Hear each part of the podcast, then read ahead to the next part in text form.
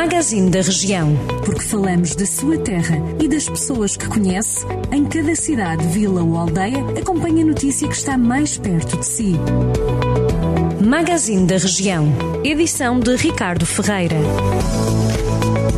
Abrimos a edição desta terça-feira do Magazine da Região com a notícia de que o serial killer de Santa Combadão viu a saída precária recusada. O ex-cabo Costa da GNR semeou o terror na cidade de Santa Combadão há 14 anos ao assassinar três jovens.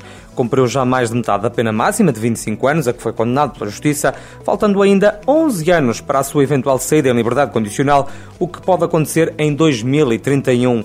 O serial killer de Santa Combadão, como ainda é conhecido, apresentou alguns pedidos para saídas precárias, mas esses recursos à Direção-Geral de Reinserção dos Serviços Prisionais foram sempre recusados por não terem qualquer fundamento, segundo uma fonte ligada ao processo. Em causa o perfil criminal do homicida, que foi condenado, entre outros crimes, por um triplo homicídio.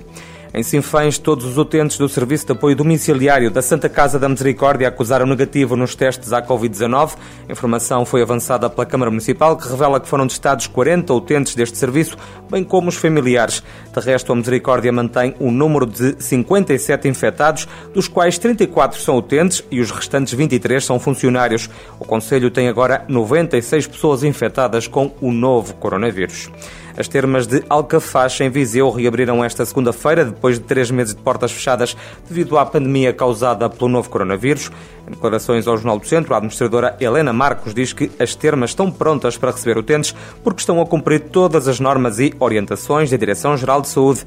Agora é obrigatório o uso de máscara cirúrgica no interior das instalações e não é permitida a entrada aos acompanhantes.